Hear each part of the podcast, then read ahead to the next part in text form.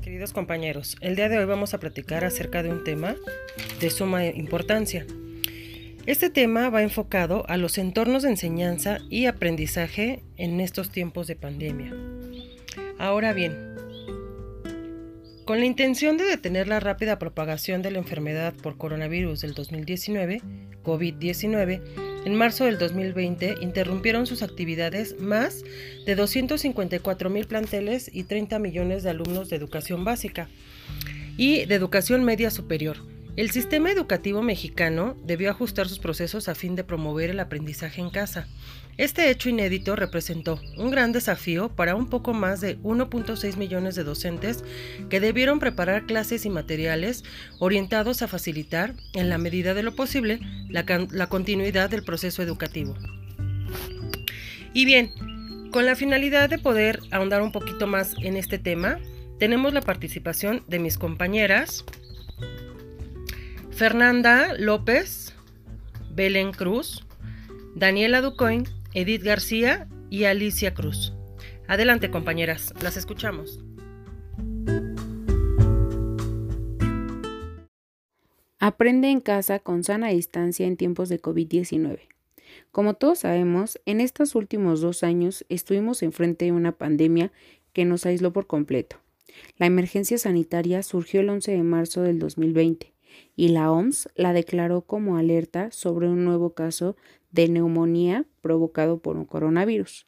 Los primeros contagios fueron en Wuhan, China, Japón, Tailandia, Corea del Sur y Estados Unidos el 21 de enero del mismo año. El 30 de enero la declararon como emergencia sanitaria de importancia internacional.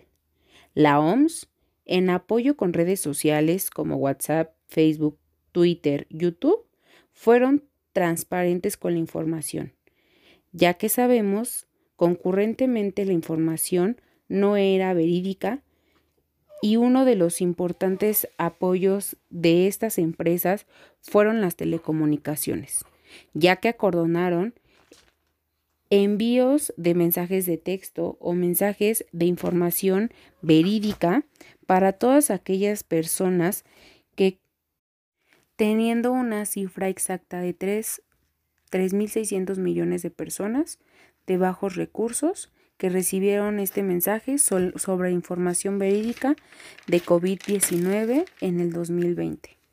Estos organismos internacionales declararon que esta es la primera vez en la historia de la humanidad que se utiliza a gran escala las, las tecnologías digitales entrando a un punto importante o sobresaliente que se ha destacado en esta pandemia, como lo es también la educación. Entrando a este tema, las fases que se expusieron durante los, primeros meses de COVID fueron relevantes, ya que al cierre de las escuelas y el confinamiento en hogares fue muy sobresaliente e impactante.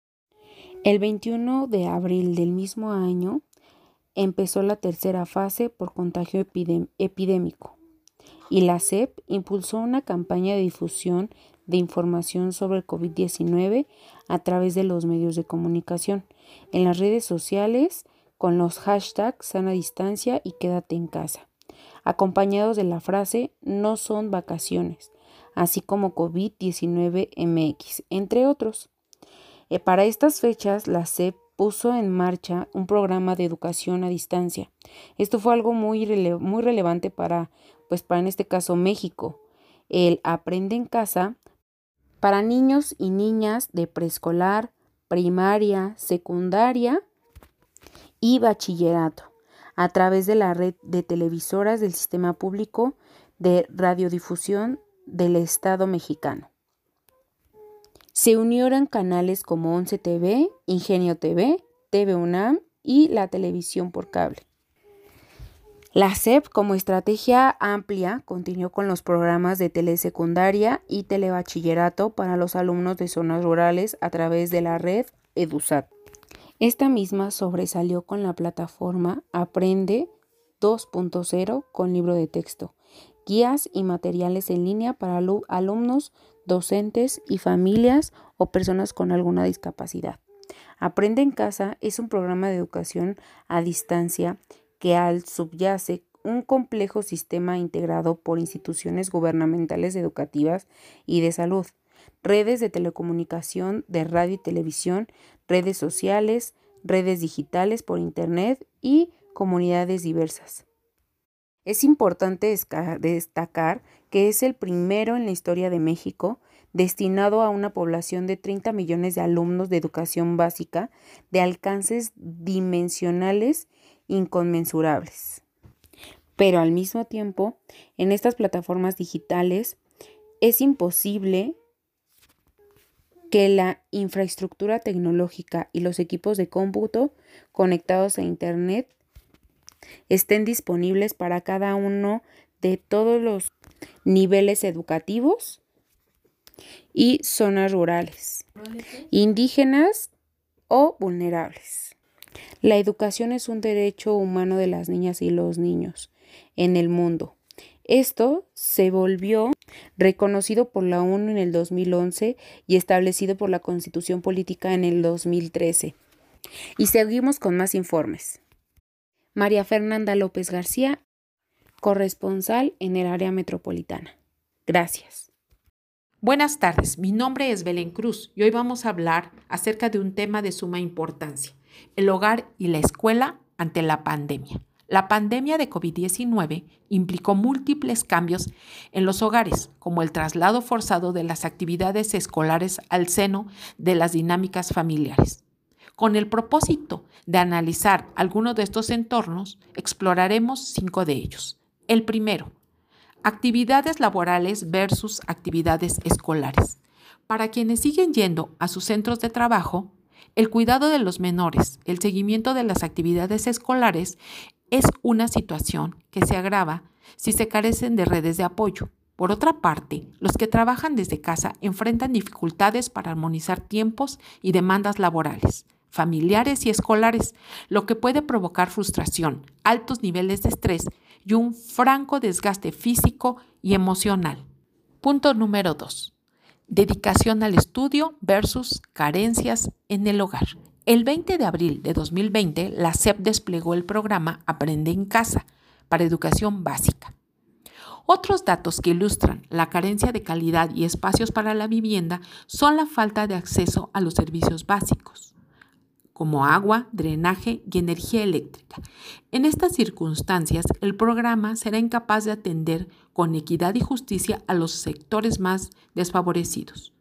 Por esto, los maestros, ya sea por iniciativa propia o integrados en colectivos, han buscado alternativas, haciendo uso de los recursos disponibles, sumando a esto el uso exacerbado de recursos tecnológicos y la densidad de actividades y tareas que deben realizar los niños las niñas y los adolescentes. Asume que todos los hogares poseen condiciones para el estudio, por ejemplo, contar con un lugar para realizar las tareas y concentrarse en ellas, lo cual es más complejo en barrios marginales y asentamientos.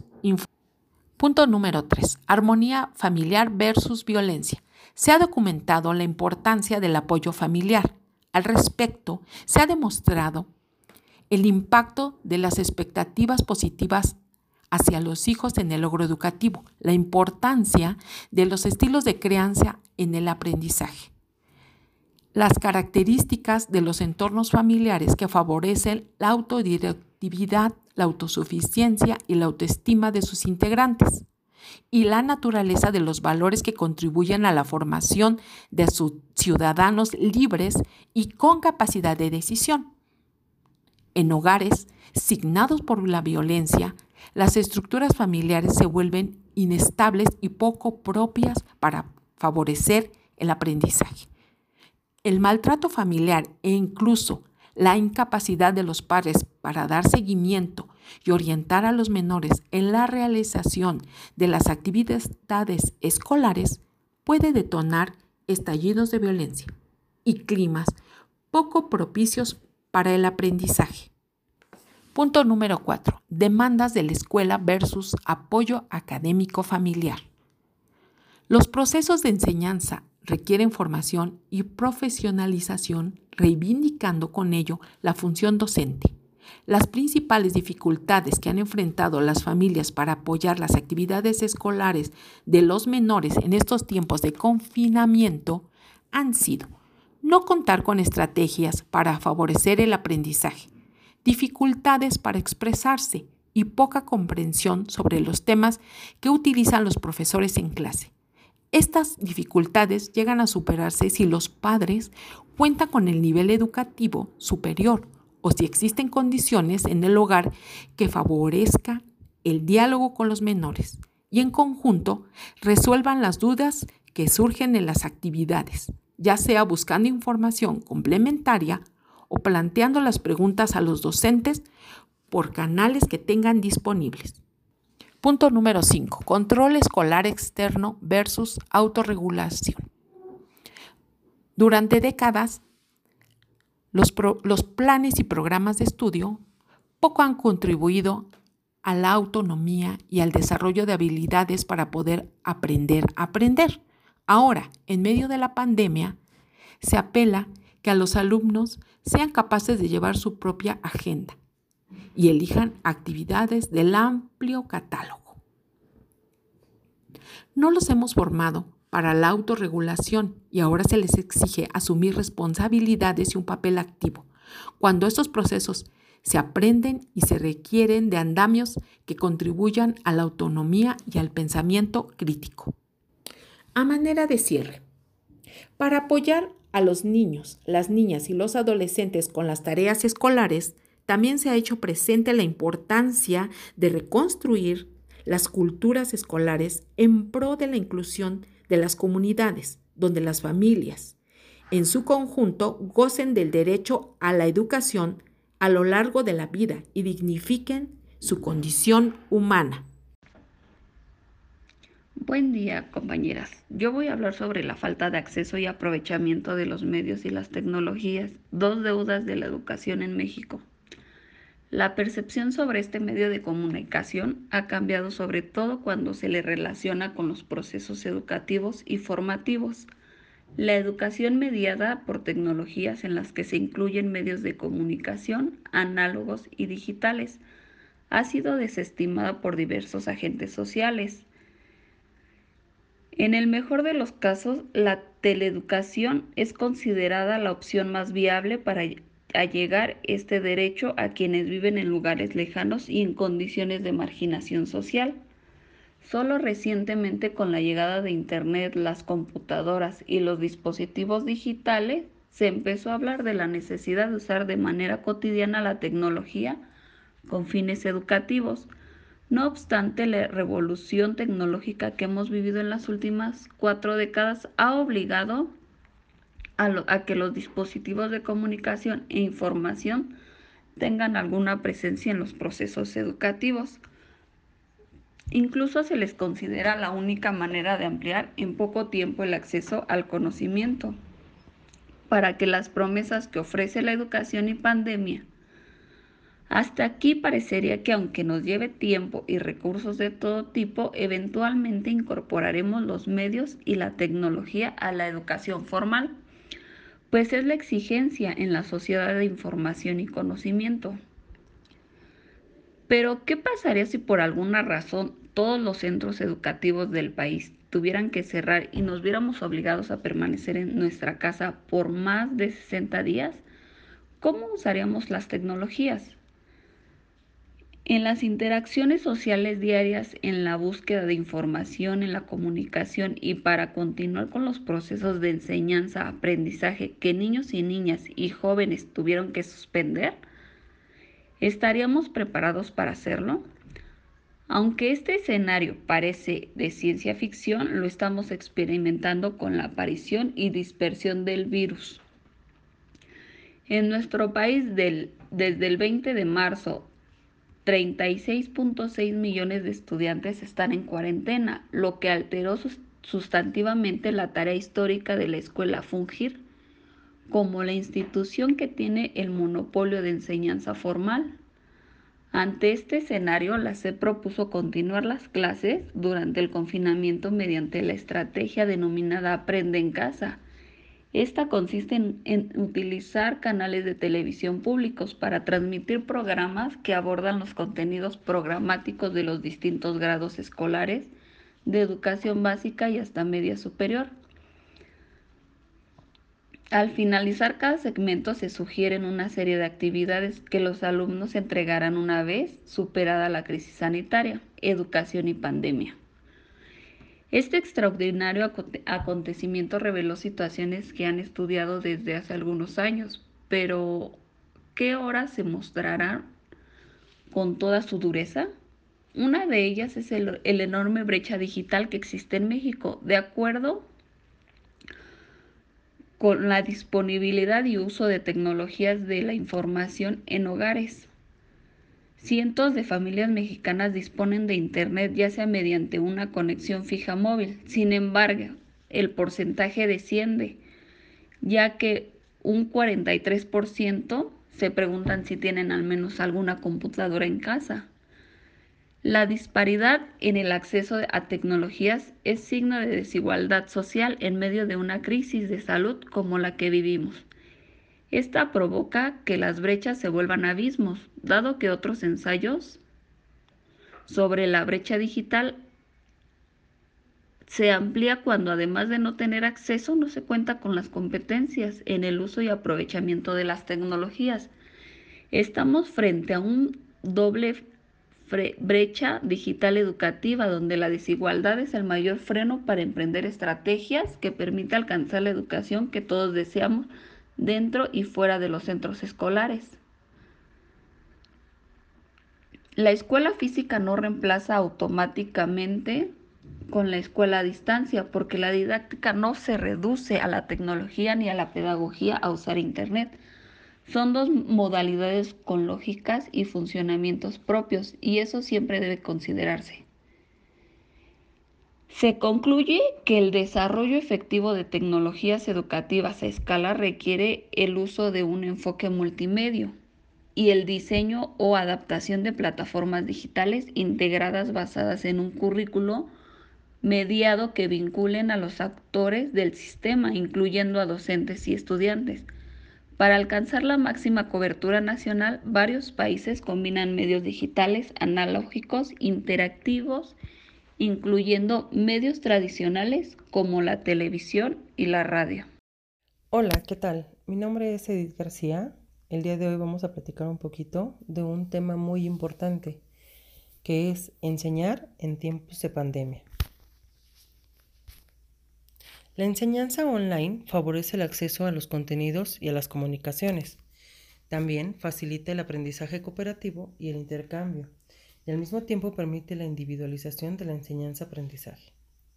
Para adoptar un modelo de educación online a una causa de una pandemia es una oportunidad de acercarse más a nuestros estudiantes, adoptando así la didáctica. Esta se ocupa dentro de la pedagogía, de establecer los procedimientos más apropiados para garantizar la transmisión de los conocimientos, tales como técnicas, actividades, ejercicios y todo aquello que en el área se entiende como metodología. Ahora bien, aunque la didáctica en ambientes áulicos es bastante distinta de la que se aplica en ambientes virtuales, en ambos medios el educador, el conocedor de la materia y el experto en realizar la transposición didáctica es el docente. Lo que hemos visto estos días es que nuestros docentes, expertos sin duda en sus asignaturas y en la didáctica de las clases presenciales, de la noche a la mañana se han visto abocados a manejarse en esa otra didáctica online, para la que no todos estaban preparados, dejando ver además su propia formación oculta.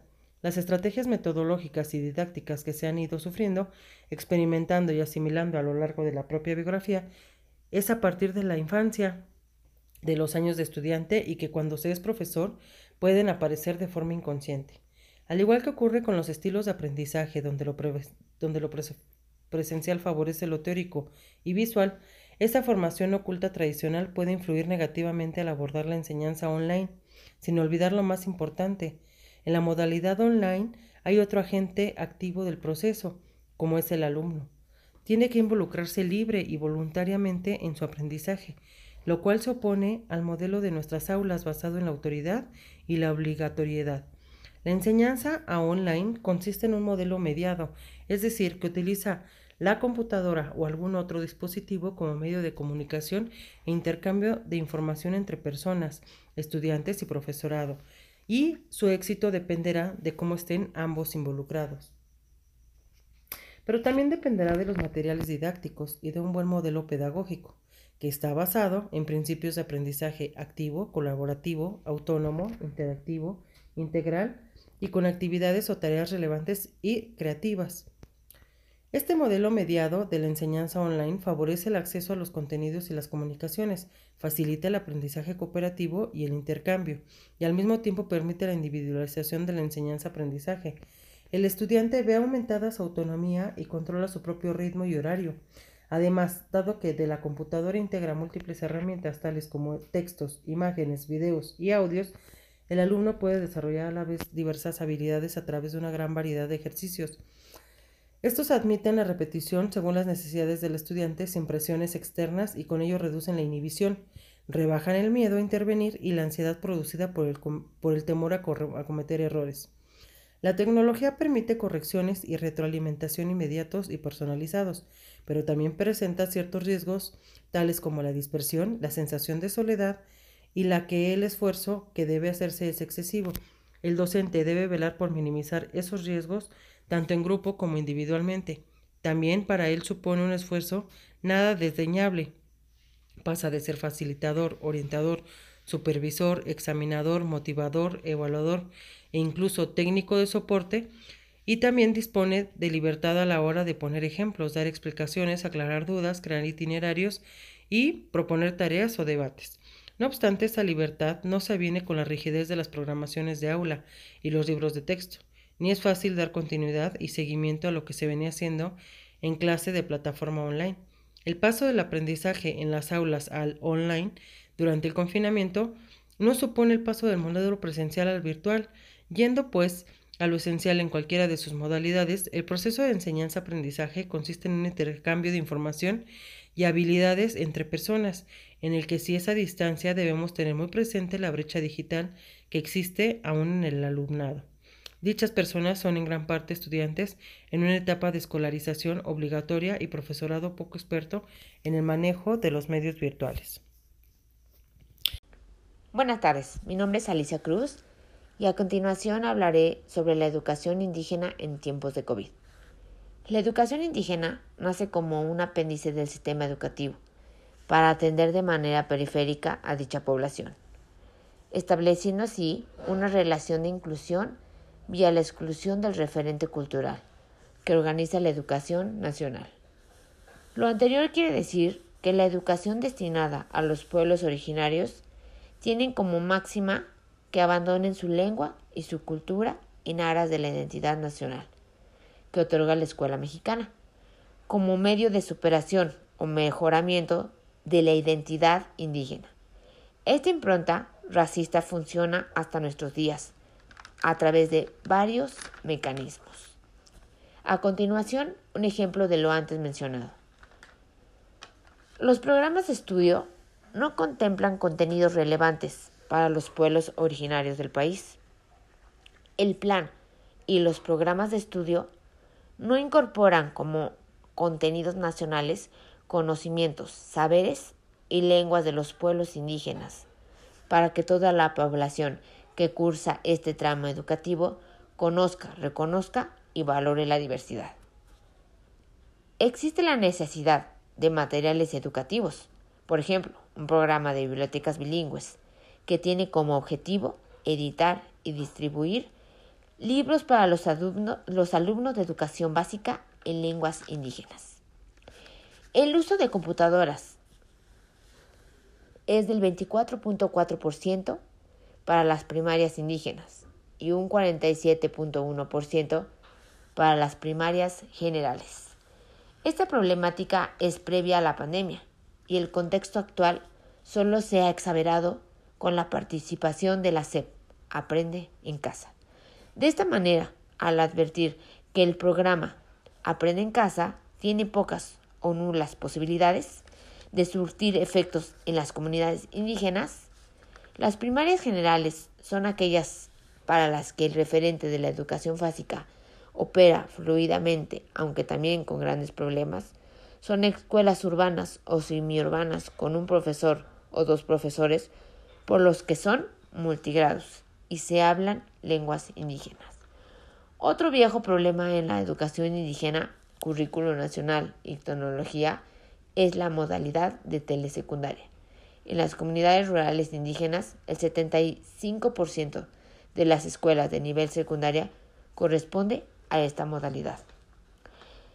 La SEP generó un apéndice que esta población ahora mediante un programa paralelo, pero con la misma intención de mantener el currículo nacional, la SEP en convenio con el INPI ha dispuesto la emisión de programas de radio educativos para las comunidades a través del sistema radiodifusoras indígenas.